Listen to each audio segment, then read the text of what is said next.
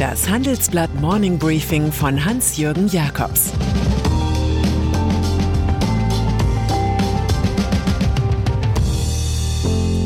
Guten Morgen allerseits.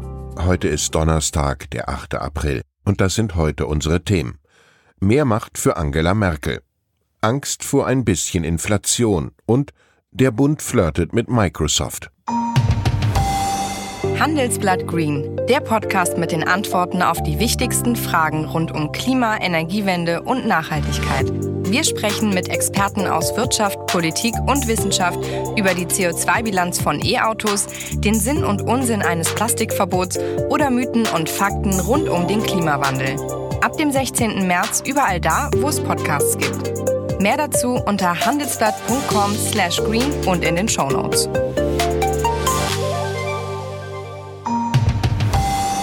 Mehr Macht für Angela Merkel. Nach mehr als einem Jahr Pandemie entdeckt die regierende Union, dass der Bund mit ein bisschen mehr Macht besser durchgreifen kann.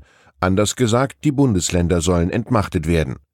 Angela Merkels Moderationsstil verwandelt sich in einen Chefstil. Konkret gibt es in der CDU-CSU-Bundestagsfraktion eine gemeinsame Initiative zur Änderung des Infektionsschutzgesetzes. Damit soll erreicht werden, dass der Bund nationale Ziele eines besseren Pandemieschutzes per Rechtsverordnung durchsetzen kann.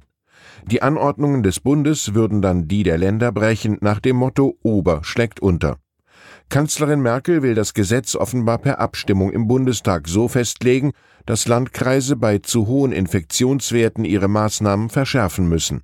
Das alte Corona-Regime mit seinen zähen Bund-Ministerpräsidentenkonferenzen neigt sich erkennbar dem Ende zu. Offene K-Frage bei der CDU-CSU. In der K-Frage bei der Union ist den Handelnden die Regie längst entglitten. Die Rivalen Armin Laschet und Markus Söder reagieren auf das, was der andere tut oder eben nicht tut. Manchmal muss man sich sogar überhaupt nicht mehr mit sich selbst beschäftigen, sondern vor allem mit den anderen. Die erstarkten Grünen beispielsweise haben jetzt ein Datum festgelegt. Am 19. April wollen sie ihren Kanzlerkandidaten benennen, also Annalena Baerbock oder Robert Habeck. Bei der CDU-CSU gibt es nicht einmal ein Datum, sondern nur die Fraktionssitzung am Sonntag und Montag. Die Parteichefs Laschet und Söder treten auf und die Abgeordneten hoffen auf eine überraschende Mitteilung. Man warte darauf, dass die beiden einen Vorschlag machten, hinter dem sich alle versammeln könnten, sagt uns Johann Wadefuhl. Die politische Lage macht es erforderlich, dass wir bald eine Klärung bekommen, so der Fraktionsvize der CDU. Die aktuelle Tageswertung verzeichnet übrigens den Vorschlag eines Brückenlockdowns von Laschet als persönlichen Flop, obwohl Merkel und Söder auch nichts anderes fordern. Was den bayerischen Ministerpräsidenten angeht, mischen sich B und Verwunderung inzwischen auf originellste Art. Er hat sich nach dem Motto Mir san mir im Alleingang 2,5 Millionen Dosen des russischen Impfstoffs Sputnik V gesichert. Andererseits sagt er jetzt dem Fußballverband UEFA den Kampf an. Dieser will im Sommer auch in München Spiele der Europameisterschaft vor Zuschauern austragen.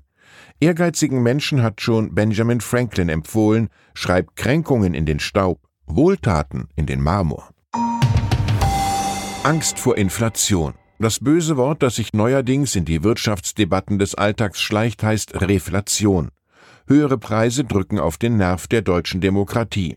So dürften die Deutschen die aktuellen Einschätzungen der Europäischen Zentralbank aufmerksam verfolgen. Deren Chefvolkswirt Philip Lane geht von deutlicher Teuerung in den nächsten Monaten aus, allerdings nur für einen kurzen Zeitraum. Vorübergehende Preisanstiege ließen sich auf eine Vielzahl temporärer Faktoren zurückführen, die allesamt keinen Einfluss auf die mittelfristige Inflationsdynamik haben dürften.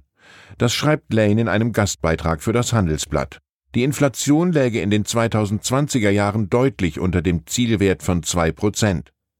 Unser Chefökonom Bert Rürup befürchtet dennoch eine angstbesetzte Debatte in der Republik. Da will EZB-Mann Lane wohl rechtzeitig ein bisschen Valium verteilen. Bund flirtet mit Microsoft. Die Klage über die geringe Digitalisierung des Staates und über eine öffentliche Verwaltung mit Faxgerät und Kladden gehört zum Standardrepertoire der Politik.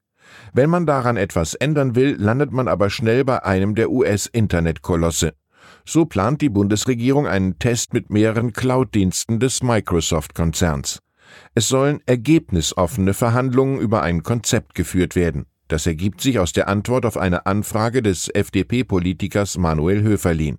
Klar dürfte sein, je mehr Staatsdiener sich an Microsoft-Erzeugnisse wie Office 365 oder Azure gewöhnen, desto schwerer fällt der Abschied davon. Dabei wäre die Entwicklung einer eigenen Cloud-Lösung ein Meilenstein auf dem Weg zu mehr digitaler Souveränität gewesen, bedauert der liberale Politiker Höferlin.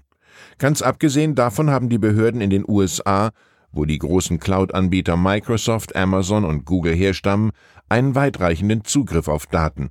Der Traum von einer europäischen Cloud droht am real existierenden Datenkapitalismus zu scheitern. Anlegeranwalt Tilp tödlich verunglückt. Er war ein Robin Hood der Kapitalmarktszene, eine Art Schutzmacht für Geldanleger, die sich übertölpelt vorkamen. In vielen Jahren hat sich der Tübinger Anwalt Andreas Tilp einen Namen gemacht durch das Erreichen spektakulärer Urteile. Mal ging es um Kickback-Zahlungen der Banken im Finanzbetrieb, dann wieder um Arbeiten am heutigen Kapitalanleger-Musterverfahrensgesetz. Tilp vertrat die Interessen von Aktionären in Verfahren gegen die Deutsche Telekom, gegen Volkswagen, Porsche und Bayer sowie gegen die Hypo Real Estate. Am Gründonnerstag ist Tilp im Alter von 58 Jahren nach einem Fahrradunfall an einer schweren Kopfverletzung gestorben. Seine Kanzlei soll weitergeführt werden. Und dann ist da noch der FC Bayern München. Der erfolgsverwöhnte Fußballspitzenclub müsste eigentlich gleich zwei Gewinnwarnungen herausgeben. Zum einen droht nach dem gestrigen 2 zu 3 im Heimspiel gegen Paris Saint-Germain das Aus in der Champions League und das schon im Viertelfinale. Zum anderen reißen die Spekulationen nicht ab, dass Erfolgstrainer Hansi Flick nach dieser Saison aufhören könnte, um Coach der deutschen Nationalmannschaft zu werden. Er würde auf Joachim Löw folgen, dem er lange als Assistent gedient hatte. Nach Medienberichten ist Flick unzufrieden mit seiner Lage. Er wünscht sich mehr Mitsprache bei Spielertransfers, was Sache des Sportvorstands Hassan Salihamidzic ist. Vielleicht spielt es auch eine Rolle, dass Flick in der vorigen Saison sechs Pokale gewonnen hat. Eine Wiederholung dieses Triumphs ist zwar nicht unmöglich, aber sehr unwahrscheinlich. Der Kluge verlässt die Party kurz nach dem Höhepunkt. Ich wünsche Ihnen einen siegreichen Tag. Es grüßt Sie herzlich Ihr Hans-Jürgen Jakobs.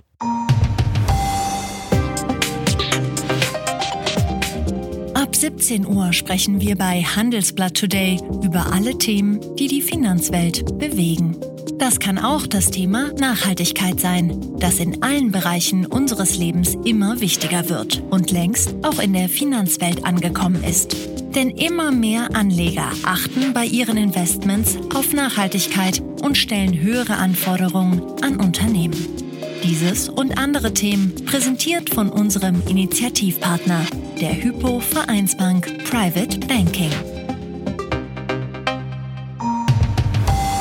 Das war das Handelsblatt Morning Briefing von Hans-Jürgen Jakobs, gesprochen von Peter Hofmann. Wie geht es weiter mit der Europäischen Union? Präsidentschaftswahlen in den USA, EU-Parlamentswahlen, geopolitische Krisen und wirtschaftliche Schwierigkeiten. Wir suchen Lösungen für diese Herausforderungen. Am 19. und 20. März auf der digitalen Europakonferenz von Handelsblatt, Die Zeit, Tagesspiegel und Wirtschaftswoche. Über die Zukunft Europas sprechen wir mit Bundeskanzler Olaf Scholz, Wirtschaftsminister Robert Habeck und vielen mehr. Kostenlose Anmeldung unter europe20xx.de.